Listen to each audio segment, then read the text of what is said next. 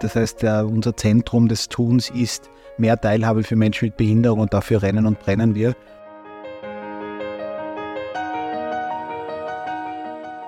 Aber äh, ich glaube, die Chancen, jetzt Dinge zu gestalten für die Zukunft der Inklusion sind so groß wie nie, weil eben alles in die gleiche Richtung zeigt und das heißt mehr Inklusion.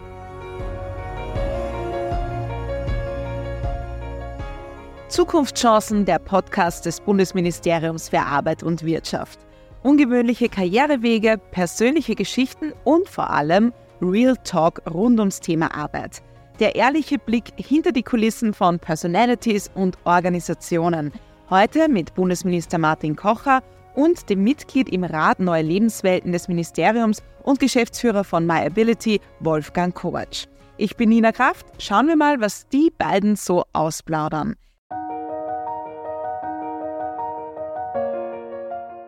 Sehr geehrter Herr Bundesminister, lieber Martin und sehr geehrter Herr Geschäftsführer, lieber Wolfgang. Martin, wir wollen heute über Inklusion in der Wirtschaft und am Arbeitsmarkt reden und da spielt der Rat Neue Arbeitswelten eine Rolle. Ich könnte mir vorstellen, dass noch nicht jeder von diesem Rat gehört hat. Was macht er? Wie setzt er sich zusammen? Wir haben damals, als ich Arbeitsminister wurde, überlegt, wie man denn äh, Gruppen einbinden können, auch in die Arbeit des Ministeriums, die sonst nicht äh, tagtäglich oder fast tagtäglich eingebunden sind. Die Sozialpartner sind das ja sehr, sehr häufig. Es äh, gibt auch andere Gruppen und wir haben gesagt, wir wollen eigentlich ein Gremium schaffen für äh, alles, was neue Arbeitswelten betrifft, äh, breit aufgestellt aus den verschiedensten Hintergründen vom Arbeitsrecht, Startups, Menschen mit Behinderung, ähm, ähm, Leute, die aus den Personalverantwortlichkeiten kommen. Und da haben wir ein Gremium zusammengestellt, äh, das das Ministerium und, und mich damit äh, berät äh, zu den verschiedensten Themen. Fachkräfte, Gesundheit am Arbeitsplatz, eben Inklusion und ähnliche Dinge. Und das trifft sich einmal, zweimal pro Halbjahr und dann gibt es meistens ein Grundthema und dann diskutieren wir drüber. Und ich bin sehr froh, wir haben schon sehr viele Anregungen bekommen und einfach auch diskutiert und Möglichkeiten, Grundlagen geschaffen für gesetzliche Veränderungen. Und genau in diesem Rat sitzt Wolfgang und du bist gleichzeitig auch Geschäftsführer von My Ability. Auf Deutsch könnte man das übersetzen, meine Fähigkeiten. Was steckt dahinter? Danke für die Einladung. Ich möchte nur noch ganz kurz zum Rat der neuen Arbeitswelten was sagen. Ich finde es ähm, wirklich ein, ein, tolles Zeichen, dass da auch wirklich das Thema Inklusion am Tisch Platz hat. Das Thema ist natürlich aus unserer Sicht einer der allerwichtigsten, weil es einen großen Beitrag zu einer guten gemeinsamen Gesellschaft äh, leistet und äh, dass wir da regelmäßig im Ministerium mit sehr ähm, kompetenten und spannenden Persönlichkeiten diskutieren dürfen und dass dann auch Basisinfos sind, die dann dem Ministerium zugutekommen, das, das schätzen wir sehr. An dieser Stelle wollte ich das noch einmal betonen. Und zurück zur ursprünglichen Frage. MyAbility, meine Fähigkeit, ist bewusst auch so gewählt. Wir äh, sind ein ähm, Social Enterprise mit Sitz in Wien mit mittlerweile knapp 50 Mitarbeiterinnen, davon knapp die Hälfte mit Behinderung. Ähm, die sich ähm, das Ziel gesetzt haben, die Wirtschaft möglichst inklusiv zu machen, beziehungsweise Organisationen in der Wirtschaft dabei zu helfen, inklusiver und barrierefreier zu werden. Social Enterprise vielleicht noch ganz kurz zum Kontext. Wir sind eine private Organisation, die funktioniert wie eine GmbH, wenn man so will. Aber wir haben uns ganz stark auf unser soziales Thema ausgerichtet. Das heißt, unser Zentrum des Tuns ist mehr Teilhabe für Menschen mit Behinderung und dafür rennen und brennen wir und äh, ja, mittlerweile mit einem äh, sehr, sehr guten und starken Team. Vielleicht noch, was wir machen. Ja, wir haben ursprünglich gestartet mit einer Online-Job-Plattform für Menschen mit Behinderungen. Das war meine Begegnung mit Gregor Demblin, den auch der Martin gut kennt, vor fast 15 Jahren, der ein Kunde in meiner Mainstream-Jobbörse war und wir sind ins Gespräch gekommen und daraus geworden ist, wenn man den Gregor kennt mit seiner Überzeugungskraft, eine Jobplattform für Menschen mit Behinderung, die ursprünglich ein, ein Projekt der großen Jobbörse war und mittlerweile ist es umgekehrt. Wir haben uns dann 2014 äh, entschieden, uns selbstständig zu machen und äh, rund um diese Jobplattform andere Themen auch noch zu bespielen, weil wir gesehen haben, dass es nicht nur um Online-Job-Postings für Firmen geht, sondern viele Fragen davor, danach noch unbeantwortet sind.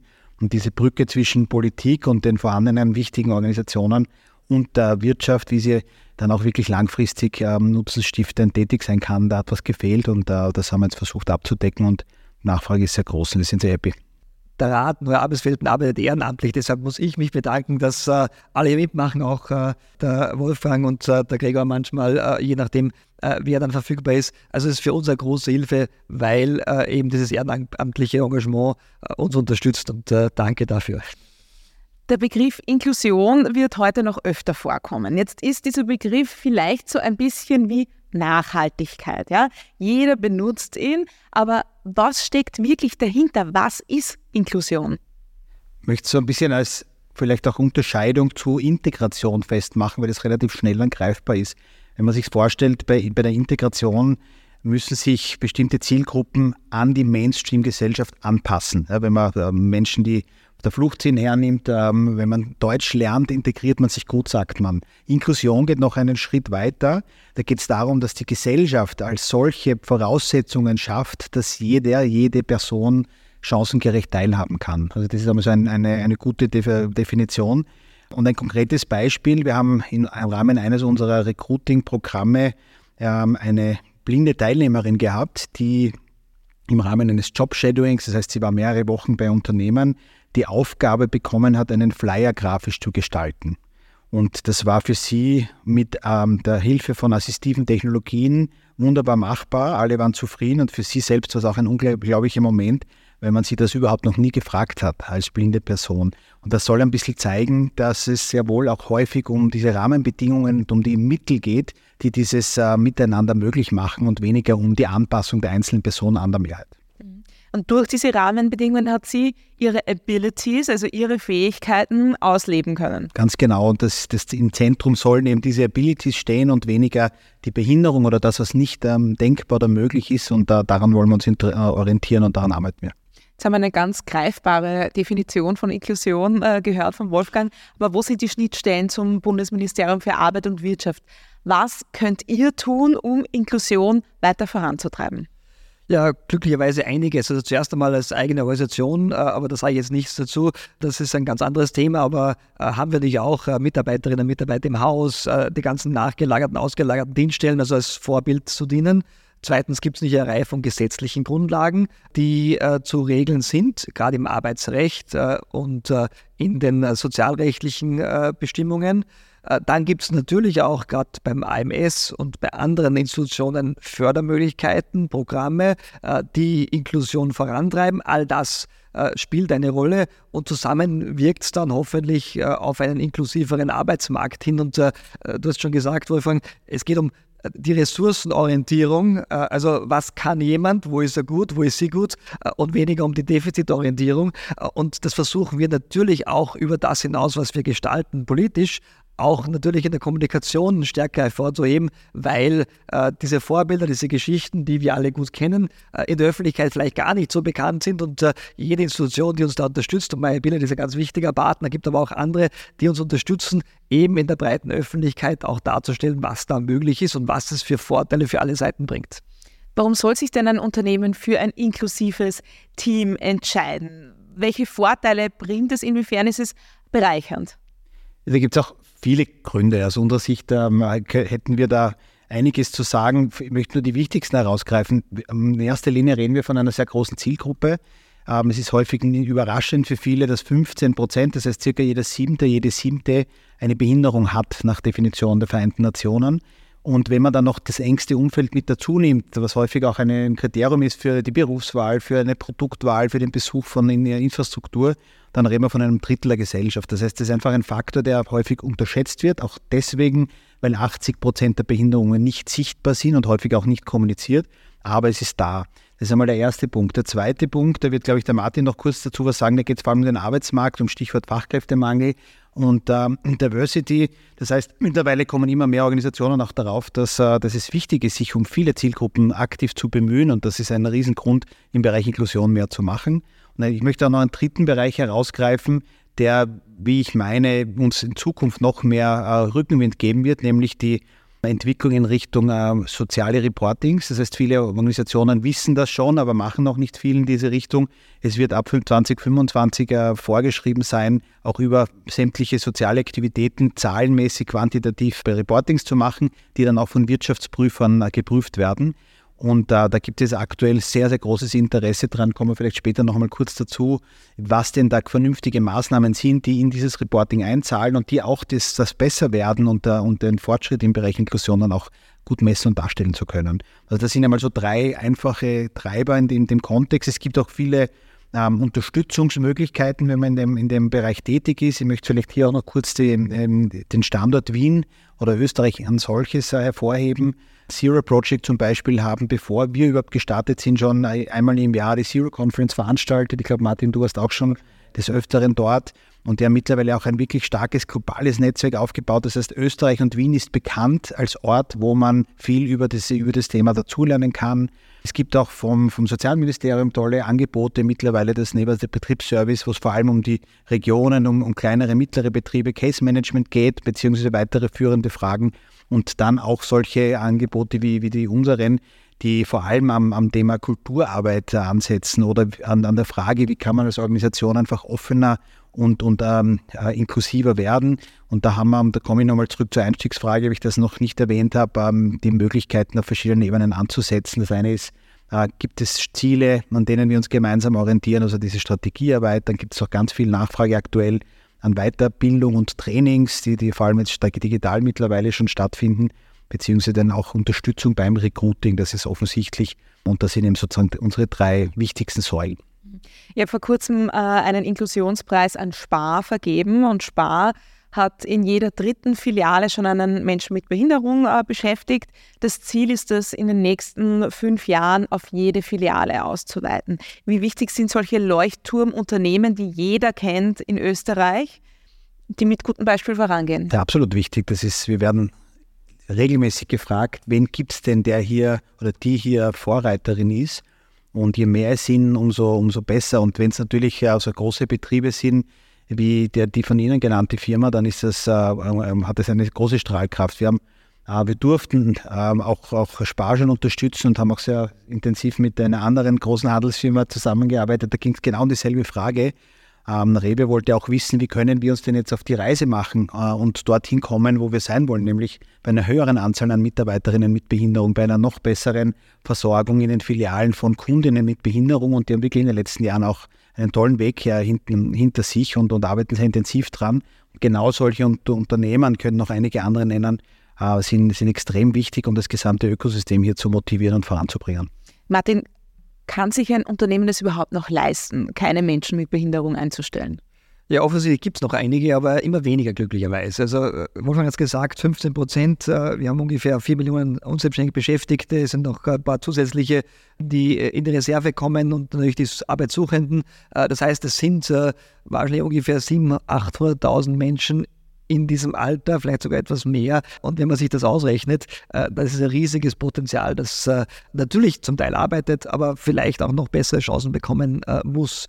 Und da, glaube ich, kann sich kein Unternehmen äh, in Österreich mehr leisten, nicht auf diese Gruppe zu schauen. Wir sehen es natürlich jetzt gerade in den Bundesländern, wo die Arbeitslosenquote besonders gering ist, Oberösterreich im Westen von Österreich, Salzburg, Tirol, dass es da noch viel stärker die Bemühungen gibt und dass eben jetzt auch die Angebote, die es gibt beim MyAbility, beim Zero Project, Unternehmensdialoge noch stärker angenommen werden, weil natürlich auch ein wirtschaftlicher Druck dahinter steht, zu all der sozialen Verantwortung, die auch dazu kommt und mit den Reporting-Pflichten. Aber äh, man merkt jetzt, dass alles äh, in diese Richtung arbeitet. Was dann die Begründung dafür ist, warum ein Unternehmer das macht, das ist, glaube ich, durchaus unterschiedlich. Manche haben das schon immer gemacht, manche machen das wirklich aus einer äh, Verantwortung heraus, manche machen es nur aus ökonomischem Druck heraus. Aber äh, ich glaube, die Chancen, jetzt Dinge zu gestalten für die Zukunft, der Inklusion sind so groß wie nie, weil eben alles in die gleiche Richtung zeigt. Und das heißt mehr Inklusion mehr Inklusion, das wäre der Wunschgedanke, aber trotzdem haben äh, viele Unternehmen noch Probleme damit,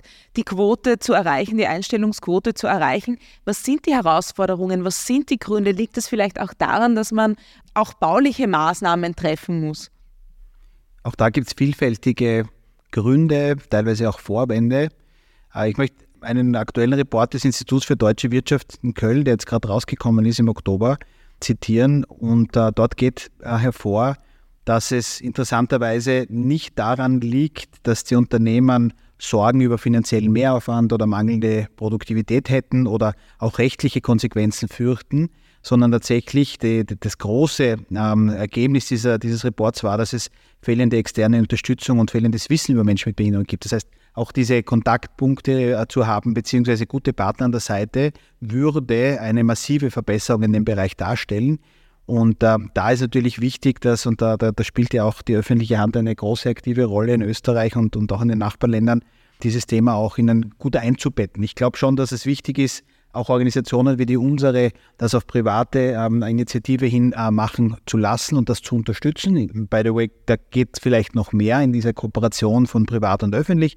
Aber ähm, ich finde das extrem relevant, hier zu sagen, was können wir denn tun, damit da in der Logik der Unternehmen das äh, als Mehrwert und als äh, Zukunftschance gesehen wird und nicht als Vorschrift oder Belastung oder sogar mit dem moralischen Zeigefinger zu kommen. Und vielleicht nur noch zu der Frage, welche Vorurteile es da so gibt. Da, da gibt es auch eine Reihe von und, und ich werde immer wieder danach gefragt. Aber ein, eins ist zum Beispiel auch interessant, wenn Unternehmen sagen, unser Büro ist nicht barrierefrei, ähm, wir können niemanden einstellen. Das ist genau die Frage, die du gestellt hast, Nina. Da ist äh, die Antwort von uns, äh, dass, dass es natürlich äh, viele Rollstuhlnutzerinnen gibt, die, die sich um Jobs bewerben oder, oder beginnen wollen zu arbeiten. Aber der große Anteil von der Zielgruppe, von denen der wir hier sprechen, mit unterschiedlichsten Qualifikationen unterwegs ist. Und da, da geht es viel weiter als nur um eine Stufe oder eine Rampe oder, oder, oder Gedenkmalschutz, sondern man kann sehr, sehr viele Arbeitsplatzanpassungen, assistive Technologien, Kontraste, inklusive auch äh, ähm, Deckeneinrichtungen vornehmen, sodass man sich sehr gut versteht und so weiter. Und da, wenn das mal die Unternehmen verstehen, dass man nicht gleich eine Stufe ist, gleich es, es geht nicht sehen, dann ist man eh schon für zwei Schritte weiter. Und der andere spannende Punkt ist auch noch, bei uns bewirbt sich niemand mit Behinderung. Können wir auch ganz oft zu hören. Da komme ich noch ein bisschen zurück auf den Faktor, den ich vorher erwähnt habe. Einerseits ist es so, dass, dass 80 Prozent der Behinderungen nicht sichtbar sind, bedeutet aber auch gleichzeitig im Bewerbungsprozess ist es eher selten, dass schon sichtbar ist, dass eine Behinderung vorliegt. Und da hat, finde ich, auch die Organisation, die sich interessiert, auch den, ähm, die Verpflichtung, ähm, möglichst vertrauensvoll zu wirken und authentisch, damit diese Offenlegung früher folgen kann, idealerweise. Das kann beim Bewerbungsgespräch sein, kann aber auch erst später sein. Und da, damit ähm, ist es nicht so, dass sich zu wenig Menschen bewerben, sondern man sollte auch daran arbeiten, das, ähm, das zu ermöglichen. Und ähm, eine ganz spannende Frage eben auch, wie man, wie man damit als Arbeitgeber umgeht. Auch umgekehrt, was rät ihr ähm, Menschen, die sich bewerben möchten mit Behinderung? Wie sollen die vorgehen bei der Auswahl? Weil mittlerweile sind wir in einer Situation, äh, wo man da durchaus auch Forderungen, Ansprüche stellen kann. Also beim, beim, Ratschlag für eine Zielgruppe bin ich immer zurückhaltend und vorsichtig. Also ich habe die, die, Erfahrung sammle ich nicht selber, sondern ich lerne in meiner Organisation von diesen unglaublich äh, kompetenten und intelligenten Kolleginnen was ich so in diesen Gesprächen mitbekommen habe, ist, dass uh, tatsächlich das sehr individuell ist. Oft haben wir schon auch in unseren Programmen festgestellt, dass wenn wir Mut machen, möglichst offen und, und früh und offen damit, mit diesem Thema umzugehen, aber das bezieht sich auf beide Seiten, gewinnen beide. Ja, ähm, das, das kann man vielleicht so einfach, einfach sagen. Da gibt es auch ein paar Praxisbeispiele, die ich nennen könnte, aber ansonsten gibt es keinen generellen Ratschlag und schon gar nicht von mir. Hm. Schauen wir nochmal, wie es im Ministerium rund um das Thema Inklusion steht und auch welche Möglichkeiten hat die Politik, die Unternehmen für mehr Inklusion zu begeistern.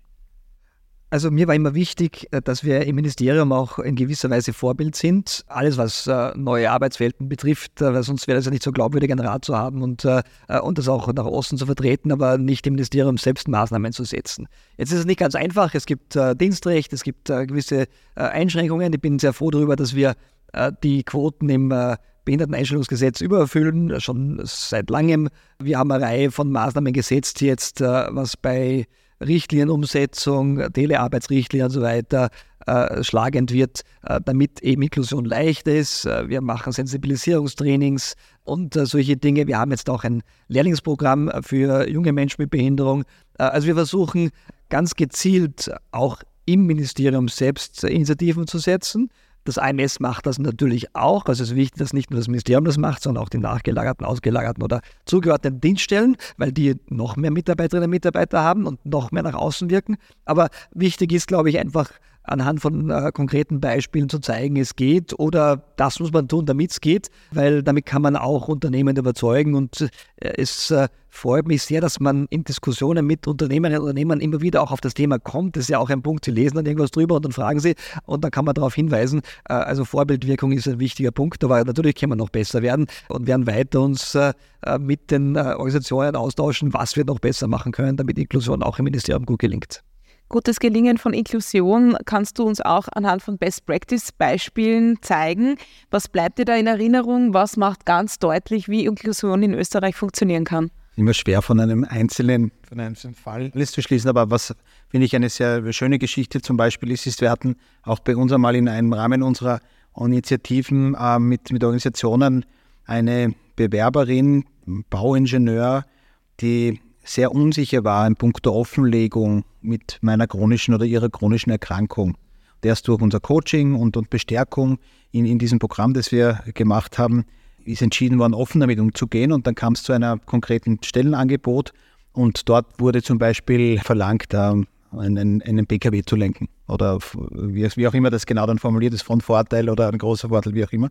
Und ähm, die Person war dann sozusagen so ähm, optimistisch gesagt, ich probiere es trotzdem. Und tatsächlich, zur Überraschung aller, die, war das für die Organisation überhaupt kein Problem, ähm, diese Person äh, dann mit Hilfe eines Lehrlings zu den bestimmten Orten zu bringen, wo es auch wieder einen Sensibilisierungseffekt im kleineren Umfeld gab. Äh, und die Arbeit konnte wunderbar verrichtet werden. Das heißt, die erste Einstellung der, der entsprechenden Person war, ich gehe nicht offen damit um, äh, weil ich Sorge habe, ähm, dass sie die Gegenreaktion nicht gut ausfällt. Und zweitens, ich habe sowieso keine Chance auf den Job. Wenn man dann aber sozusagen ähm, in den Dialog kommt und das Organisationen sieht, das ernst meinen, kann das sehr gut gelingen. Der zweite Beispiel, auch ein sehr wichtiger Bereich, ist ja Neurodiversität, Autismus. Da liegt es an unserer Erfahrung nach häufig auch in den, in den vorbereitenden Ausbildungsprogrammen, wo der Schlüssel ist. Also wenn man dort Rahmen schafft, dass äh, die Teilnahme gelingt und auch der Abschluss, dann äh, ist die Nachfrage nach, nach diesen Qualifikationen in der Wirtschaft extrem hoch. Also wir werden immer wieder auch äh, danach gefragt. Da gab es auch mal jemanden, der als äh, Mechaniker, als Hobby alte Programmiersprachen äh, geübt hat und mit Hilfe so eines, ähm, so eines äh, Programms, das eben auch barrierefrei gestaltet war, damit das gut absolvierbar ist, ist die Person jetzt als äh, Software-Tester im ersten Arbeitsmarkt. Du, Martin, bist selbst bei vielen Projekten in Österreich unterwegs, aber Erst vor kurzem hast du Standing Ovations getroffen, ein technischer Vorreiter im Bereich der Inklusion. Erzähl uns mal von deinen Erfahrungen. Man kann das Ganze auch auf deiner Instagram-Seite anschauen. Äh, das ist durch die Decke gegangen, traue ich mir sagen. Ja, ist tatsächlich viral geworden, dieses kurze Video. Der Ausgangspunkt war total spannend, weil es ein konkreter Fall war. Ein Koch in Salzburg, äh, der einen schweren Motorradunfall hatte und danach die Ärzte gesagt haben, er kann nicht mehr kochen, er kann nicht so lange stehen, weil äh, das Bein zu stark belastet wird, der riecht Schmerzen, das, das geht nicht mehr, er soll sich umorientieren. Und der war damals 50, hat er gesagt und war aus Leidenschaft Koch und hat gesagt, nein, möchte er nicht, er muss irgendeine Lösung finden und hat mit einem Freund rumprobiert eigentlich die verschiedenen Lösungen, wie er unterstützt werden kann in der Küche, äh, damit er eben nicht nur stehen muss, sondern auch teilweise sitzen kann, irgendwo, irgendwo auf einem Klettergurt ist. Also sie haben alles ausprobiert, haben sie gesagt, weil er brauchte die Arme frei und muss sich in der Küche bewegen können. Und da haben sie so eine Vorrichtung entwickelt, man kann es am Video sehen, mit Schienen äh, und einem Art Fahrradsitz, der äh, leicht äh, unterstützt ist. Das heißt, da kann man ein bisschen auf, nach oben, unten schaukeln. Und damit kann er sich in der Küche sehr frei und schnell bewegen, fast schneller als jemand, der normal geht, kann alles heben und kann damit äh, ohne äh, außergewöhnliche Schmerzen seinen Job weitermachen. Und äh, äh jetzt hat er mittlerweile mehrere Angestellte, hat dann ein Lokal in Salzburg äh, und ich finde das eine super Geschichte, weil einfach äh, die Passion des Kochs dort, Peter Lamme ist es, einfach das durchgesetzt hat, dass er weiter in dem Bereich arbeiten kann, den er als seine, als seine Erfüllung sieht. Und es zeigt, dass es auch möglich ist. Mittlerweile wird dieses Produkt in der Rehabilitation verwendet, äh, wird natürlich auch in der Produktion teilweise verwendet. Man kann das in verschiedenen Bereichen anwenden, auch für Menschen, die gesund sind völlig, ähm, also keine Behinderung oder, oder einen Unfall hatten, weil es natürlich entlastet. Ich habe selbst ausprobieren dürfen und das ist eine ganz spannende Geschichte. Eine von vielen Geschichten, die man erleben darf, aber das war besonders spannend, weil dahinter eben eine persönliche Geschichte äh, steht, äh, die sehr, sehr beeindruckend ist aus meiner Sicht. Vielleicht darf ich da noch kurz anschließen, Martin.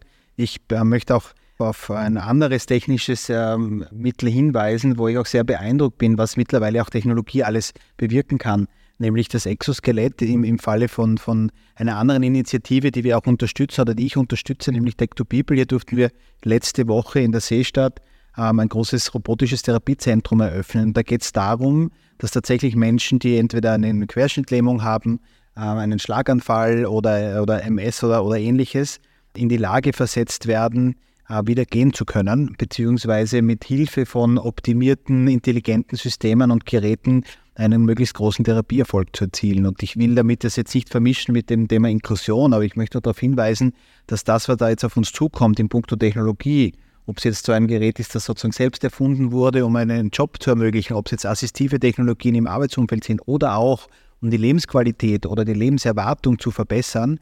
Das finde ich äußerst äh, positiv, bis hin zur künstlichen Intelligenz. Und da können wir noch einen eigenen Podcast dazu machen. Aber ich begreife das wirklich als große Chance, auch wenn man es schafft, mit der Zielgruppe gemeinsam diese Dinge voranzubringen. Und in diesem Fall hat sich der Koch einfach seine eigenen Rahmenbedingungen, seine neuen Rahmenbedingungen geschaffen und geht jetzt weiterhin seiner Tätigkeit nach. Und ich glaube, das ist auch wichtig zu sagen, da gibt es sicher auch einen Grund dafür, dass die öffentliche Hand eine Rolle spielt, weil man sich ausrechnet, was der jetzt an Beitragsleistungen leistet in ein äh, Sozialsystem, äh, weil er ganz normal äh, arbeitet äh, und selbstständig ist. Und wenn er sonst teilweise äh, Beitragsempfänger wäre, was das der Unterschied ist, da kann man sich sehr viel an solchen teilweise nicht ganz billigen, aber, aber durchaus leistbaren Hilfsmittel leisten und vorstellen. Also ich glaube, das muss man mitbedenken, das ist eine Investition auch, die sich rechnet für die Gesellschaft. Die dann tendenziell hoffentlich auch günstiger werden, weil sie immer mehr Leuten zugutekommt. Es geht ja auch häufig um die Stückzahl. Das, das hoffen wir, genau. Was ihr auch macht, ist, ihr coacht Unternehmen, was eine inklusive Sprache anbelangt. Wenn man jetzt an Ausdrücke denkt, wie jemand ist an den Rollstuhl gefesselt oder jemand leidet an einer Behinderung, dann ist das keine barrierefreie Sprache. Warum sollten Unternehmen, aber auch die Menschen, die in einem Unternehmen arbeiten, hier umdenken? Ich möchte aber allgemein nur sagen, Sprache ist ein sehr sensibles Thema und, und lässt auch häufig Emotionen hochgehen. Stichwort gendergerechte Sprache etc. Und ich finde es immer sehr bedauerlich, wenn dann das Kinder mit dem Bade ausgeschüttet wird, weil man sich an irgendwelchen Symbolen dann, dann, dann aufhält. Mein Punkt, und das vertritt ich auch sehr, sehr stark, auch als wirtschaftlich denkender Mensch, dass Sprache Realität schafft und Sprache beeinflusst, wie wir in der Welt gemeinsam miteinander umgehen und wie wir auf die Welt blicken. Deswegen macht es ja wohl einen Riesenunterschied, auch hier sehr bewusst vorzugehen. Und ähm, was ich eben auch lernen durfte in den vielen Jahren, wo ich mit meinem Team unterwegs bin, ist, dass, dass die Sprache sich ständig weiterentwickelt. Was vielleicht vor 20 Jahren oder vor 40 Jahren noch ganz normal war, wird heute schon anders gesehen. Und, und da wünsche ich mir eine, eine Anpassungsfähigkeit und eine Sensibilität und eine Offenheit, damit aktiv ähm, das gut zu machen. Und zu den vorher genannten Begriffen äh, von dir, du hast vollkommen recht. Also was, was wir ähm, gemeinsam, ja, und das ist auch, äh, häufig gibt es Einzelmeinungen, die genauso viel ähm, ähm Berechtigung haben. Aber was wir sehr häufig empfehlen, ist, oder immer empfehlen, dass der Mensch im Mittelpunkt stehen soll. Das heißt, erstens keine Angst vor dem Wort Behinderung, zweitens aber Mensch mit Behinderung als, als der gängige, aktuell gängige Begriff, mit dem man sehr selbstverständlich umgehen kann und die Person nicht nur, das ist jetzt ein anderes Beispiel, auf die Behinderung reduzieren. Ne? Man hat früher häufig gesagt, der Behinderte oder die Behinderte, aber das, das äh, verfolgt eben genau das nicht, was ich vorher erwähnt habe. Und dann gibt es auch noch der ein oder anderen Begriffe, spezielle Bedürfnisse oder besondere Bedürfnisse, beraten wir auch eher ab davon, weil jeder Mensch spezielle und hoffentlich besondere Bedürfnisse hat. Beziehungsweise ich selber, mir ist auch, ich ein Erlebnis gehabt, wo, wo mir auf die, auf die Zehen gestiegen wurde. Ich durfte, das war auf der Personalaustria vor vielen Jahren, das war die größte Personalmesse in Österreich, durfte ich einmal gemeinsam mit dem AMS auf einem Podium zu dem Thema sitzen und habe das Wort Taubstumm verwendet, bis dann der äh, Herr Bichler, damals noch äh, Präsident äh, vom Österreichischen Behindertenrat, der heute leider nicht mehr ähm, lebend äh, zu mir gekommen ist, gesagt hat, er findet das großartig, was wir machen, aber würde mir empfehlen, das Wort Taubstumm nicht mehr zu verwenden. Und ich habe es gut gemeint, aber war nicht bewusst, dass äh, das gängige Wort gehörlos ist. Aber nicht, weil es gängig ist, sondern weil es auch Sinn macht, weil auch äh, Menschen, die gehörlos sind, eine eigene Sprache haben, sich auszudrücken und nicht sofort taub sind, so, also stumm sind. Und das sind so Punkte, die kann man natürlich ähm, bis ins Detail äh, noch diskutieren und, und dadurch kommen hier und da auch wieder Widerstände. Aber ich bin der Meinung, es ist ein extrem wichtiges äh, Thema, und äh, wir machen da auch äh, von, von Fragen beantworten über Workshops bis hin zu gemeinsamen neuen Lösungen erarbeiten sehr, sehr viel. Und das äh, ist auch für die Unternehmer und die Wirtschaft ein sehr wichtiges Thema. Ja, ich glaube, oft, wenn diese Begriffe in den Mund genommen werden, äh, ist es den Personen ja gar nicht bewusst. Und in dem Fall ist es so, wie wenn man äh, einen Erste-Hilfe-Kurs wiederholt oder die Brandschutzmaßnahmen wiederholt, dann gehört vielleicht auch äh, so ein Workshop zum Thema inklusiven Sprache dazu. Die Offenheit eines Unternehmens, sich diesem Thema zu widmen, ist wahrscheinlich entscheidend.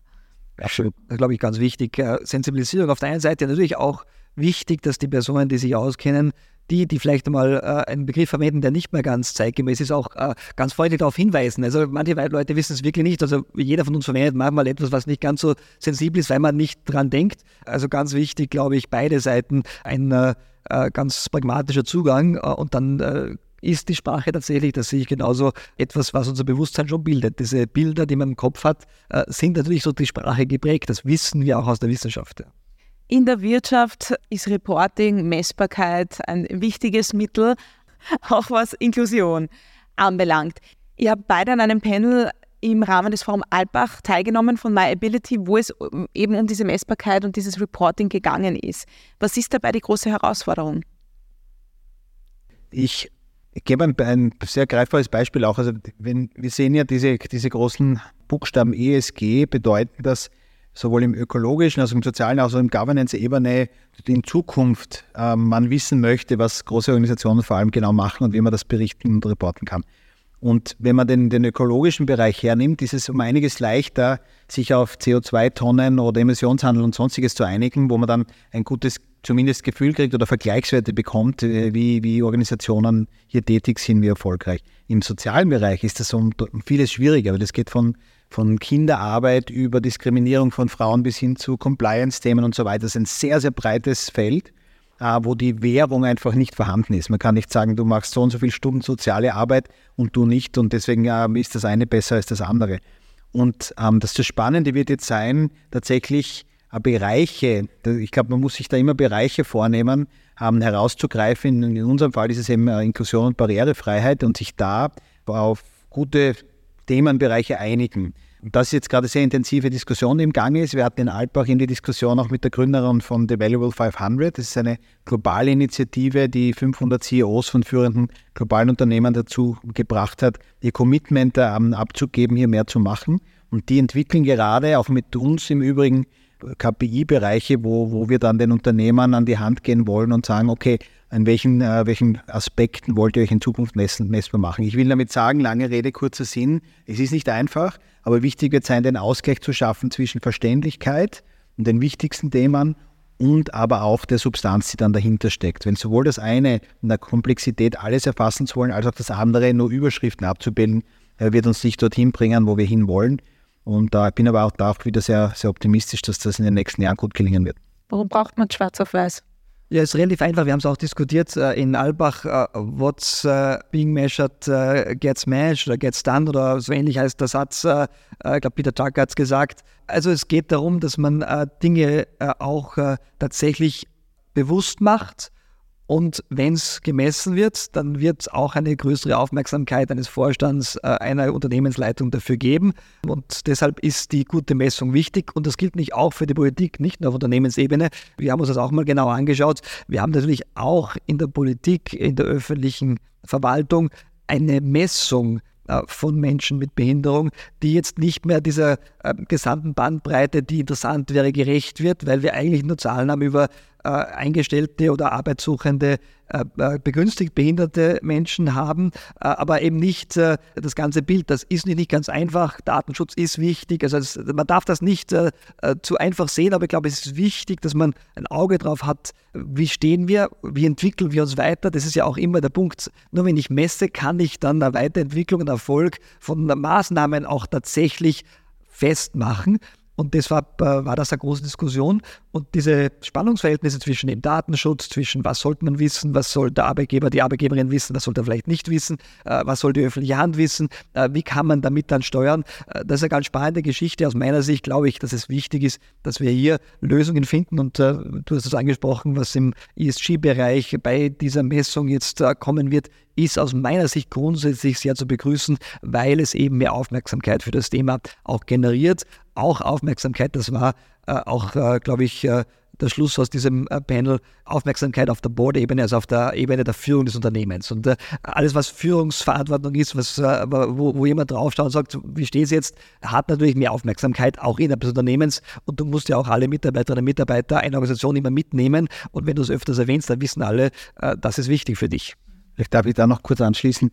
Ich kann das nur 100% unterstreichen, dass äh, mit, damit, mit diesem Trend gelingt es uns tatsächlich auch auf Vorstandsebene etc. mit dem Thema sehr präsent zu sein, so wie wir es noch nie waren. Das ist auch ein Mitgrund, warum, warum die Nachfrage äh, aktuell nach unseren Lösungen sehr, sehr groß ist. Dafür sind wir auch dankbar. Und was ich noch sagen wollte, ist, ähm, was, auch, was ich auch spannend fand, wenn man so diese möglichen Kennzahlen hernimmt in unserem Bereich, dann, dann ähm, gibt es viele gute Ideen, äh, wo man sich denkt, okay, ziemlich qualitativ, schauen wir mal, wie das gelingt. Aber bei der scheinbar einfachsten, nämlich, äh, das nennt sich Workforce Representation, das heißt tatsächlich bei der Quote, wie viele Menschen mit Behinderung sind in meiner Organisation denn tätig, ist noch ähm, die größte Diskussion zu vernehmen. Nämlich, äh, einfaches Beispiel, hat in einem äh, Workshop, den wir ähm, abgehalten haben in Wien vor zwei Monaten, mal ein Unternehmen ausgezeigt gesagt, werde ich jetzt dafür bestraft, dass ich proaktives, gutes Gesundheitsmanagement mache und dadurch vermeide, dass mehr Menschen in eine Behinderung kommen. Aber wie geht man damit um? Oder der Zeitpunkt der, der Disclosure, aber wie bringe ich als Organisation der, der, Mitarbeiterinnen dazu, zu sagen, dass sie eine Behinderung haben? Und ist das dann eine, eine Quelle, die man mit anderen Organisationen vergleichen kann, weil dort eine ganz andere Kultur herrscht und so weiter? Also das ist, habe ich auch sehr interessant gefunden, dass häufig hinter einer Kennzahl, die halbwegs einfach äh, darstellbar und, und, verständlich ist, dann noch äh, ein paar Fragen offen sind. Und, und die Debatte finde ich aber extrem wichtig, weil die uns vor, äh, vorwärts bringen wird. Worüber wir heute noch nicht gesprochen haben, ist Barrierefreiheit im digitalen Raum, in dem wir uns beruflich bewegen, privat bewegen. Welche Schritte wurden da gesetzt? Äh, was wird sich da in Zukunft vielleicht auch für die Wirtschaft ändern? Ja, da gibt es auch eine spannende, ganz aktuelle ähm, Entwicklung. 2019 gab es den sogenannten European Accessibility Act, der, der als EU-Richtlinie beschlossen wurde, die besagt, dass äh, digitale Technologien, Produkte und Dienstleistungen künftig barrierefrei zugänglich sein müssen. Und umgesetzt wurde das am 6. Juli, ich habe es noch extra rausgesucht, am 6. Juli im Österreichischen Nationalrat. Ähm, und das bedeutet, dass ab 2025 tatsächlich, also sehr bald, in einem guten Jahr, Unternehmen äh, dem auch entsprechen müssen. Das heißt, sie müssen nachweisen, ob sie konform mit, diesem, mit dieser äh, Rechtsgrundlage gehen oder nicht.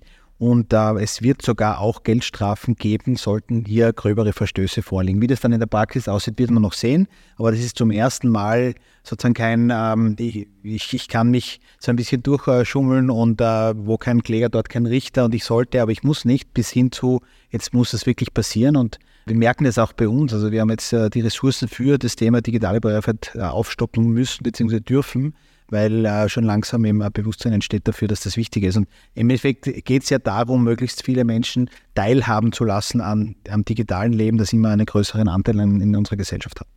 Eine weitere Bemühung, um Inklusion zu forcieren, kommt auch aus dem Bundesministerium im Bereich Arbeitsunfähigkeit. Ja, äh, wir haben ein Gesetz, das jetzt äh, sehr bald hoffentlich in den Nationalrat kommt, äh, ist schon begutachtet worden. Es werden die letzten Änderungen eingearbeitet wo es um äh, die Arbeitsfähigkeitsfeststellung geht. Und es war bisher so, äh, in der Praxis zumindest, und das ist auch gesetzlich ja so abgedeckt, dass äh, nach der Schule äh, Menschen mit Behinderung sehr häufig äh, arbeitsunfähig äh, von der Pensionsversicherungsanstalt eingestuft wurden und damit mit 15 dann praktisch keinen Zugang zum Arbeitsmarkt mehr hatten. Und wir verschieben diese Feststellung jetzt auf das Alter von 25 äh, in diesem Gesetz, äh, wollen natürlich weiter, dass alle Beteiligten, das ist das AMS, das SMS, das Sozialministerium-Service und die Länder ihre Angebote aufrechterhalten, ein Case Management damit verbunden ist. Aber das Ziel ist eben, damit das gesamte Angebot an Weiterbildung, an äh, vielleicht Nachholen von äh, Ausbildungen beim AMS auch Menschen mit Behinderung zugänglich zu machen, die eben das bisher nicht hatten. Also sobald man arbeitsunfähig geschrieben war, äh, gab es dieses Angebot oder konnte man dies, auf dieses Angebot nicht zugreifen. Das wird äh, eine große Umstellung sein. Das ist aus meiner Sicht der erste Schritt für die äh, recht plakative Forderung Lohn statt Taschengeld, weil die Menschen in Werkstätten, so muss man sagen, ist richtig, äh, haben, bekommen meistens Taschengeld, keinen richtigen Lohn. Jetzt verschieben wir diese Arbeitsfähigkeitsfeststellung um zehn Jahre und äh, wir werden sehen, wie das funktioniert. Es wird wichtig sein, dass alle Beteiligten, nicht ganz einfach, Bund, Länder, gut abgestimmt sind, dass da niemand irgendwo zwischen die Stühle fällt. Aber es ist aus meiner Sicht ein wichtiger nächster Schritt in der Inklusion und gerade für junge Menschen ist es eine Chance, eben doch langfristig am Arbeitsmarkt Fuß zu fassen, weil ein paar Jahre mehr gibt neue Chancen. Äh, der Gesundheitszustand kann sich verändern. Äh, da geht es auch um die praktischen Probleme, die damit verbunden sind. Aber ich bin zuversichtlich, dass uns das gelingt äh, und ich hoffe, dass das bald im Parlament beschlossen wird. Wolfgang, wie siehst du diese Entwicklung? Meine persönliche Meinung ist natürlich, dass, es, dass ich das sehr positiv sehe, auch weil ich glaube, wenn man so will, einer der schlimmsten äh, Varianten ist, dass man ähm, als junger Mensch arbeiten möchte, aber nicht darf.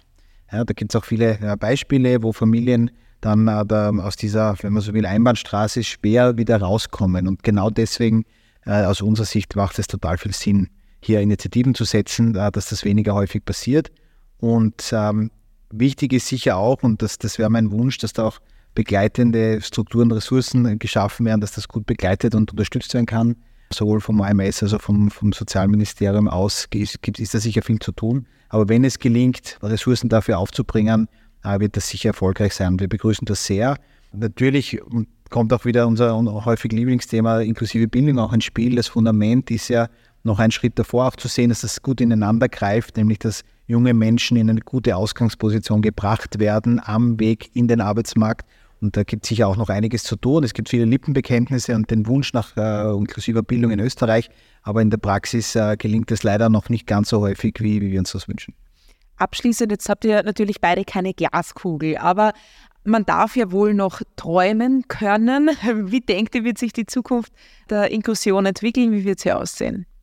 Ich hoffe sehr, dass es uns gelingt, äh, hier äh, die Schritte zu setzen, die wir brauchen, damit äh, die Gesellschaft inklusiver wird. Ich glaube, es ist ein guter Zeitpunkt, gerade am Arbeitsmarkt ist es ein guter Zeitpunkt, aber auch in anderen Bereichen gibt es mehr Aufmerksamkeit. Aber es ist natürlich immer ein langer Weg und wir werden natürlich immer Anstrengungen brauchen, weil das nicht von selbst kommt und weil man immer wieder auch Probleme lösen muss, die es gibt. Der Hauptpunkt politisch ist oft, dass die Zuständigkeiten sehr unterschiedlich sind und aus historischen Gründen einfach Bund, Länder, die verschiedenen Institutionen, äh, natürlich auch äh, viele NGOs, die hier tätig sind, viele karitative Einrichtungen äh, auch äh, eine große Rolle spielen.